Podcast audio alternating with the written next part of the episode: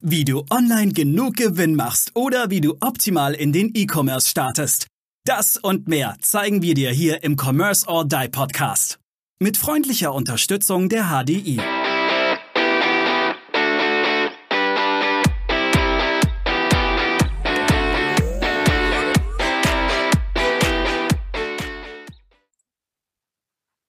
Hallo und herzlich willkommen zu einer weiteren Folge hier im Commerce or Die Online Podcast.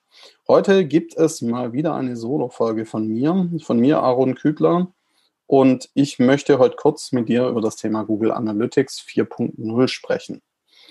Es gibt ja bei Google Analytics äh, mehrere sogenannte Properties, heißt mehrere Ebenen. Also bei Google Analytics gibt es die Kontoebene, Property-Ebene, View-Ebene. Ähm, kurz gesprochen. Und Google wirbt seit ein paar Wochen mit dem Thema Google Analytics 4.0.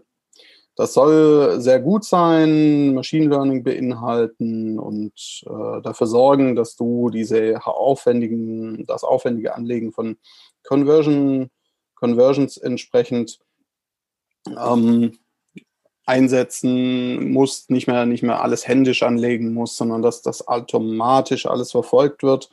Ja, ähm, ja, das soll das können. Und der Punkt ist der, das kann es in der Theorie auch.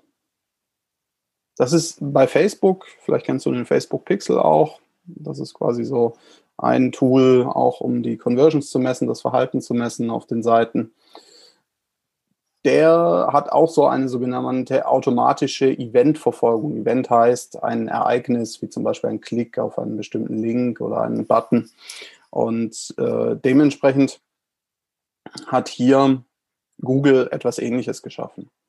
Ich rate dir aber massiv davon ab, zum jetzigen Zeitpunkt, also wir haben jetzt heute den 26. November 2020, rate ich dir massiv davon ab, nur Google Analytics 4.0 einzusetzen. Weil wir jetzt schon von mehreren Kunden gehört haben und auch bei mehreren Kunden gesehen haben, dass das Tracking nicht so funktioniert, wie man sich es vorstellt. Ja, also ganz offen gesprochen, es funktioniert sehr selten so, wie wir es uns vorstellen. Und das liegt einfach daran, dass hier, ich sag mal, Technologie, KI, Machine Learning etc. im Einsatz ist was zwar schon sehr, sehr gut ist und sehr weit ist, ja, aber noch nicht so weit. Ja, also noch nicht so gut, dass du es schon bedenkenlos einsetzen kannst. Und deswegen möchte ich dir hier in dieser kurzen Folge folgenden Tipp geben. Nutze Google die sogenannten Universal Analytics. Ja, also die, das ganz normale Google Analytics Property. Binde die auf deine Seite zuerst ein. Warte ein paar Tage, bis diese erste Daten gesammelt hat. Und dann erstelle eine zweite Property, eine sogenannte 4.0 Property und binde diese auch ein. Welche Vorteile hat das für dich? Natürlich lernt, hilfst du einerseits Google dabei, hier besser zu werden, ja, bessere Daten zu haben, besseres, bessere Infos zu bekommen und entsprechend dadurch auch 4.0 zu verbessern. Das ist Punkt 1, aber du sollst das ja auch für dich tun, vor allem für dich tun. Sobald Google Analytics 4.0 entsprechend die Property 4.0 entsprechend besser funktioniert, sind diese Ideen, die dahinter stecken, schon sehr gut. Und die solltest du dann auch nutzen. Und wenn du es parallel mit Laufen hast, hast du den Vorteil, du hast auch in der 4.0 Konsole beziehungsweise in der 4.0 Property schon Daten drin.